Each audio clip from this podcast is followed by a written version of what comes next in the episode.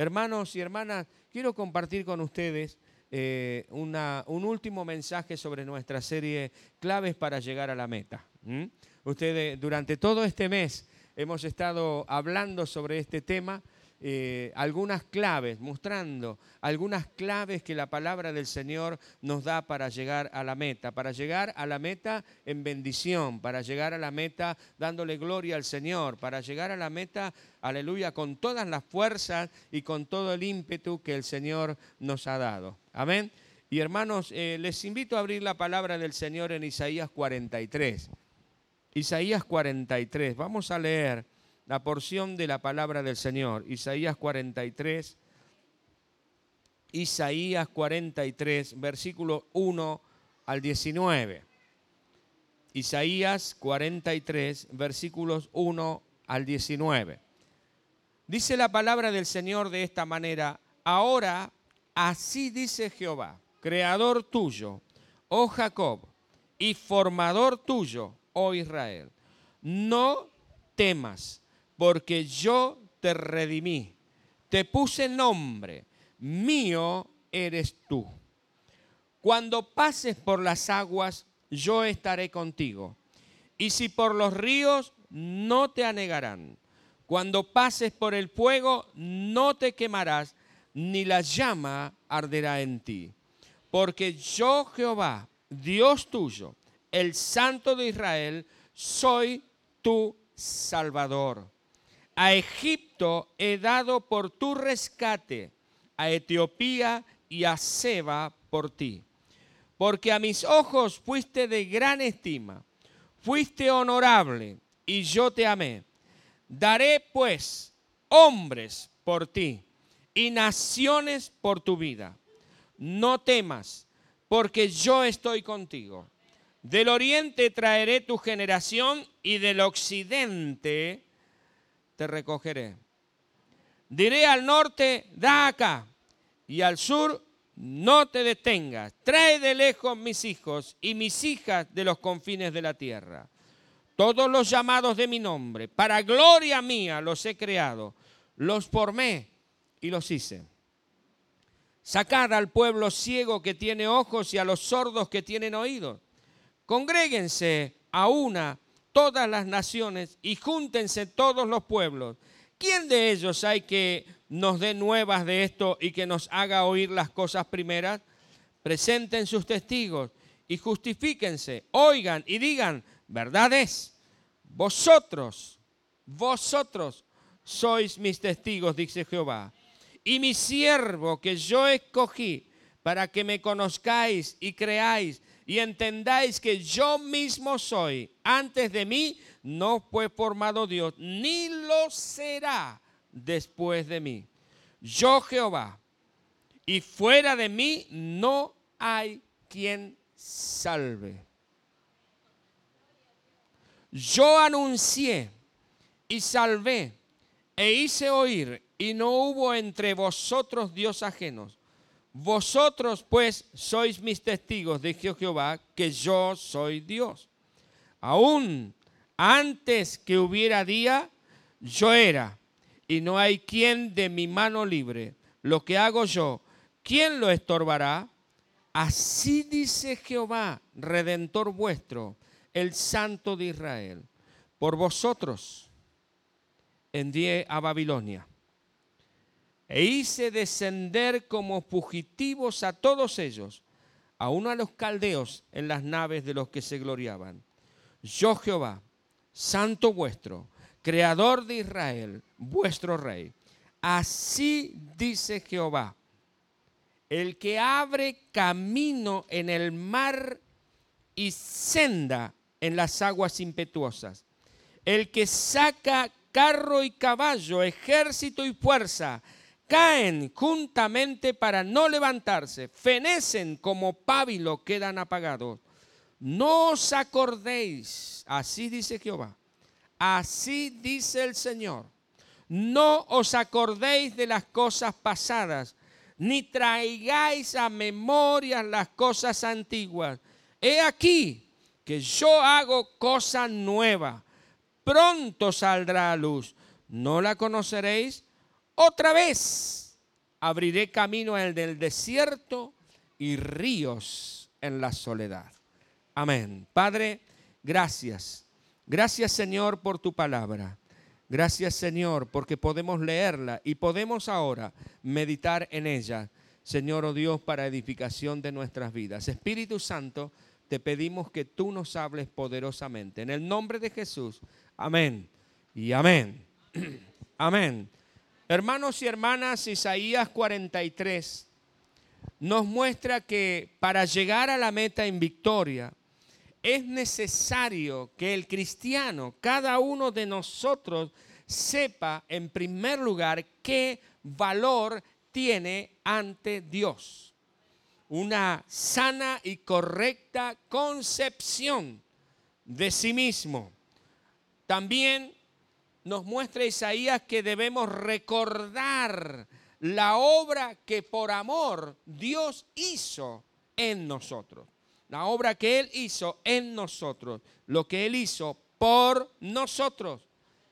Y en tercer lugar nos muestra que debemos prestar atención a su consejo. Si es que queremos llegar a la meta en victoria, hemos de armarnos de estos pensamientos. Ahora, hermanos, hermanas, ¿quién no quiere llegar a la meta?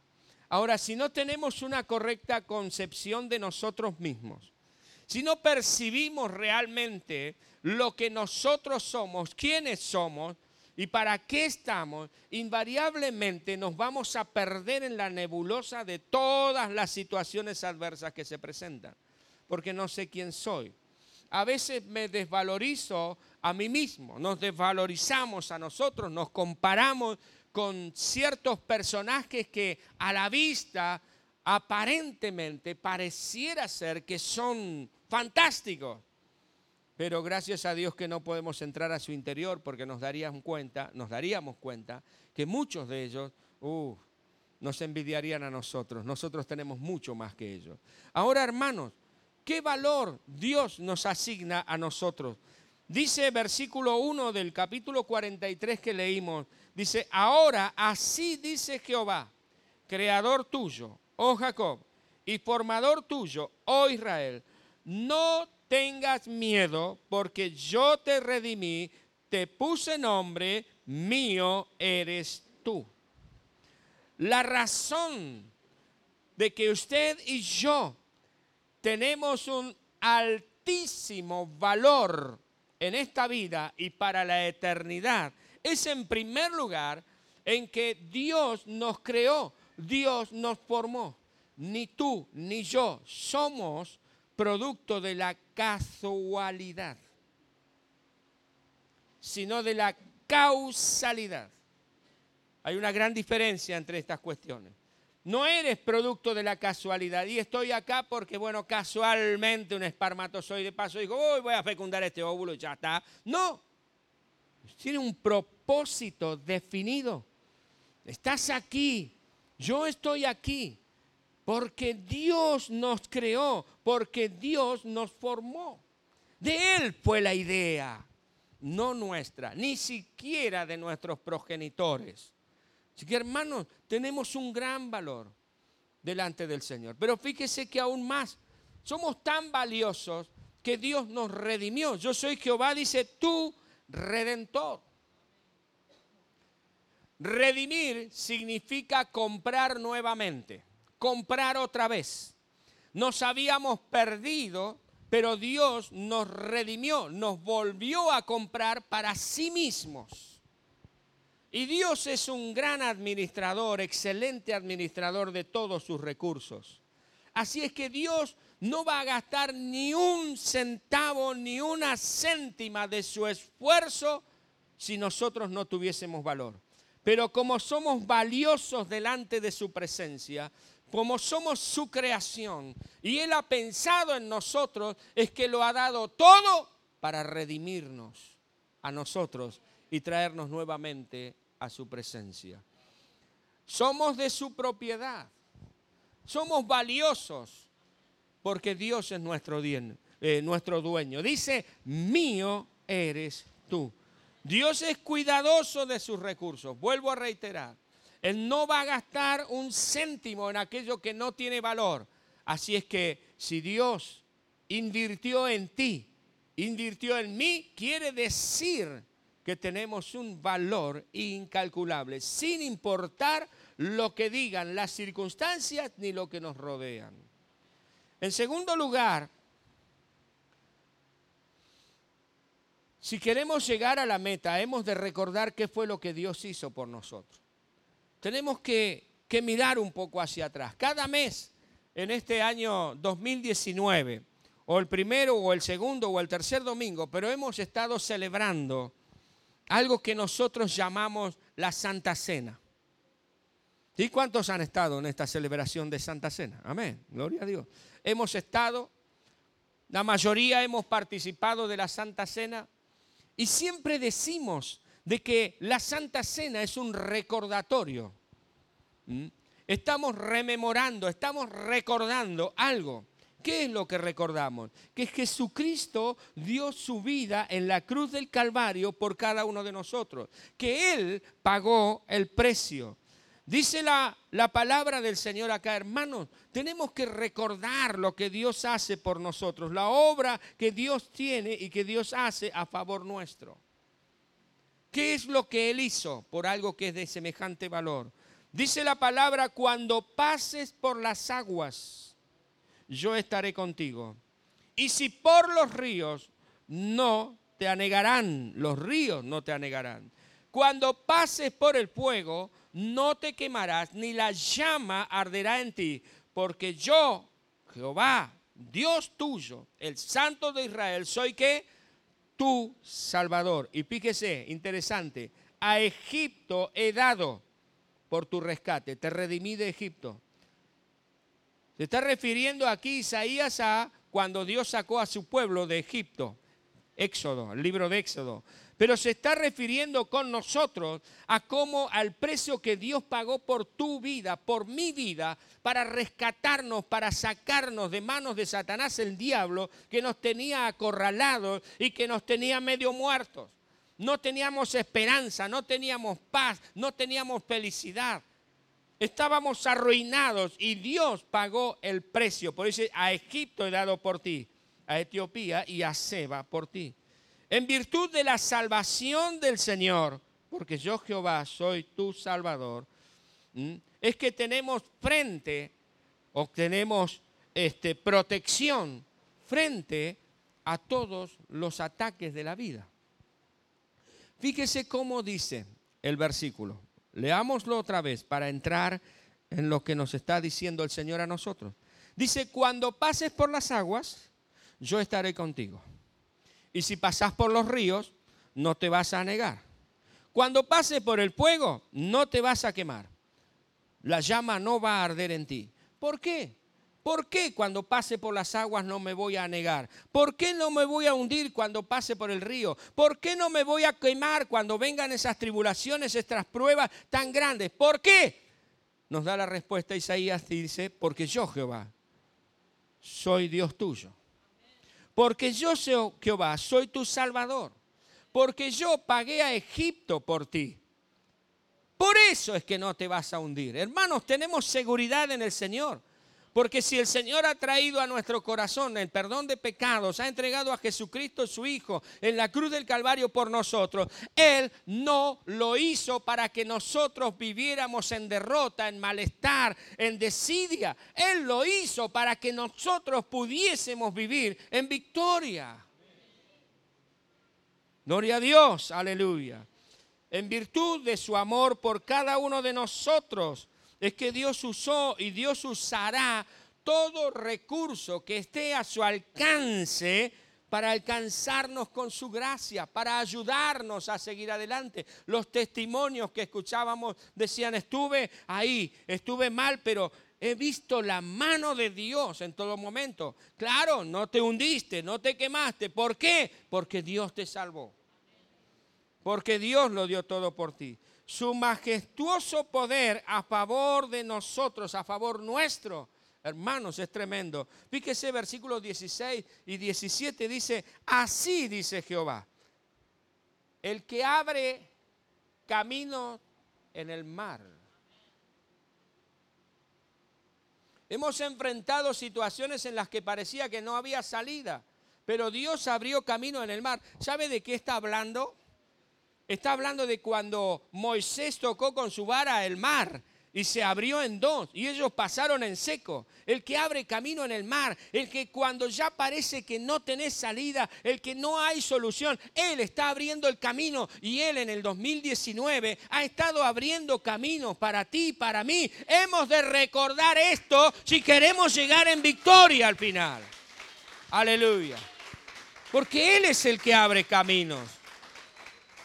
Dice que abre sendas en las aguas impetuosas. El que saca, fíjese, saca carro y caballo, ejército y fuerza, caen. Carro, caballo, ejército y fuerza, dice, caen juntamente para no levantarse, fenecen como pábilo, quedan apagados, como el pábilo de la, ¿eh? de la vela. Hermano, Dios es el que para darnos a nosotros la victoria en este 2019 ha hecho que se caigan los carros, los caballos, la fuerte eh, oposición del enemigo murió, se apagó para que nosotros saliéramos en victoria. Está hablando del cruce del Mar Rojo, de cuando el Señor desbarató los carros de Faraón y quedaron todos allí completamente derrotados. Él es él es el que abre camino. Ese es tu Dios, ese es mi Dios. Abre camino, desbarata todo armamento en contra nuestra, hermano. ¿Cómo no vamos a llegar al final en victoria si Él es el que hace todas estas obras? Y por último, hemos de recordar el consejo de Dios. ¿Cuál es el consejo de Dios? ¿Qué es lo que Dios aconseja? Versículos 18 y 19. Dice la palabra del Señor, no os acordéis de las cosas pasadas, ni, ni traigáis a memoria las cosas antiguas. He aquí que yo hago qué? Cosa nueva. Pronto saldrá a luz. ¿No la conoceréis? Otra vez. Otra vez abriré camino en el desierto y ríos en la soledad. ¿Qué está diciendo? Otra vez, como lo hice en el pasado, como abrí caminos en el pasado, otra vez voy a abrir caminos de aquí en más. No tengas miedo al futuro, no tengas miedo qué es lo que está viniendo por delante, no te desanimes, no te decaigas, porque otra vez, otra vez abriré caminos, otra vez abriré ríos, otra vez, otra vez estaré a favor tuyo como lo estuve hasta aquí. Pero el consejo de Dios es, dejemos el pasado donde tiene que estar. ¿Dónde tiene que estar el pasado? En el pasado. Las cosas viejas pasaron. He aquí todas son hechas nuevas, dice el apóstol Pablo. ¿De qué te sirve acordarte de las metidas de pata que hiciste antes de conocer a Jesús? ¿De qué te sirve mortificarte por tus errores? Esto hice mal, esto hice mal. Y cada día que te levantas y yo no hubiera hecho esto, no te sirve de nada, sino de tropiezo para el futuro. De las experiencias pasadas, sean malas o sean buenas, tenemos que aprender para no volver a caer en el mismo pozo. Pero no tenemos que vivir en esas experiencias pasadas. Pueden haber sido realmente buenas, hermosas, maravillosas. Ah, este año 2019 fue tremendo, pero no podemos vivir en 2020 pensando en lo tremendo que fue el 19, porque cosas nuevas Dios tiene para nosotros en el 2020. Cosa nueva, maravilloso, que va a superar todo lo anterior. Hermanos, debemos dejar en el pasado usted y yo tenemos que dejar en el pasado las frustraciones, aquellas cosas que no salieron bien, que nos hicieron... Mire, si fue un pecado lo que cometió, pues bien debe arrepentirse delante del Señor, pedir perdón al Señor, levantarse y seguir caminando, dejando ese pecado allí atrás. Haciéndose cargo de lo que hay que hacerse cargo y punto pero seguir adelante. No permita que el pasado le arruine el presente y le impida alcanzar lo que Dios tiene para su futuro. Deje en el pasado los fracasos. Deje en el pasado los resentimientos. Fulano me ofendió, mi papá no me trató bien, mi mamá me hizo esto, el maestro me hizo lo otro, y mi hermano me hizo aquello, y el pastor, y la pastora, y el líder. Deje esos resentimientos atrás. ¿Para qué le sirve? Y hay muchos que no disfrutan, no disfrutan de la iglesia, no disfrutan de sus hermanos y hermanas, no disfrutan de sus familias, no disfrutan de lo que Dios les ha dado porque están permanentemente trayendo a flote viejos resentimientos, rencores, amarguras, enojos, odios. Déjelo donde tiene que estar. Si tiene que perdonar y la persona no está, perdone a la persona. Si la persona se murió, diga, Señor, yo la perdono en tu nombre, lo pongo en tus manos y se terminó, pero no puede vivir todos los días con eso. Nunca va a llegar a la meta en victoria. Siempre va a haber algo que le ponga el palito en las ruedas. Algo siempre le va a hacer recordar el daño que me hicieron cuando allí. Hermano, hermana, limpie su corazón, limpiemos nuestro corazón de toda esa basura que no nos sirve, no nos ayuda, no nos impulsa a llegar a la meta. Déjenlo, las cosas viejas que pasaron, todas son hechas nuevas. Si fueron fracasos tuyos, pasó. Si fueron fracasos de otros contigo, pasó. No dejes que eso te limite en el presente. No cometas los mismos errores. Pero no dejes que eso te limite, porque Dios es el Dios de oportunidades, porque Dios es el Dios que dice, otra vez abriré camino, otra vez habrá sendas, otra vez tendrás oportunidades. Así que el Señor dijo, hermanos, nadie es digno de ser mi discípulo si poniendo su mano en el arado, mira hacia atrás. No mires hacia atrás, mira hacia adelante todo aquello que nos impide alcanzar la meta, hemos de dejarlo de costado. ¿Por qué es este consejo? Sencillamente por lo que ya dijimos. Porque Dios hace cosa nueva. Porque Dios abre camino en el desierto. Porque Dios abre ríos en la soledad. Por eso es el consejo del Señor. Es la intención de Dios. Es lo que Dios quiere hacernos. Hermanos y hermanas, el Señor nos muestra en su palabra nos muestra claramente que para llegar a la meta en victoria tenemos que recordar quiénes somos delante del Señor. No importa lo que te digan los demás, lo que importa es lo que Dios diga de ti. Ah, pero yo no escuché nada, que Dios, yo acá no me dijo nada, pero en su palabra Dios dice que entregó a su unigénito hijo por ti y eso quiere decir que eres muy valioso. Debemos recordar, hermanos, y tenemos que valorar la obra que Dios ha hecho por nosotros y tenemos que poner en práctica el consejo de Dios. Nunca permitamos que el enemigo nos haga sentir menospreciados. No te menosprecies a ti mismo.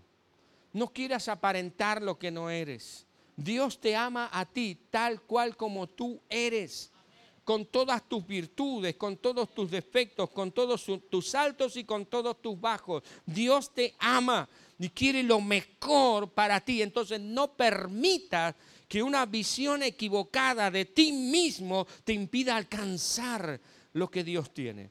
Para ti como persona, para ti como familia, como profesional, como hombre, como mujer. No permita que lo que los demás piensen o lo que la sociedad quiere que pienses de ti mismo te impida alcanzar lo que Dios tiene. Lo importante es lo que Dios dice, vuelvo a reiterar, eres valioso para el Señor. Dios ha hecho tanto por nosotros. ¿Vamos a descartarlo? ¿Vamos a tirarlo por la ventana? Miremos juntos cuánto amor Dios ha invertido para nosotros. Así es que resistamos frente a las tentaciones. Resistamos las vicisitudes, mantengámonos firmes en el Señor, porque si Él ha hecho tanto por nosotros, ¿pensamos que Él no lo seguirá haciendo o que nos va a abandonar? No. Él está sembrando en tu vida. Dios ha sembrado en tu vida. Dios ha sembrado en tu vida. Y Dios va a levantar un fruto abundante. Y tú tienes que levantarlo. Y yo tengo que levantarlo. Pongamos en práctica el consejo de Dios. No, no, no salga de este lugar y ah, qué linda palabra, el pastor predicó. No, ponelo en práctica. Las cosas que pasaron, déjalas allá atrás. Sean lindas o sean malas. Sean buenas o sean feas. Déjalas atrás.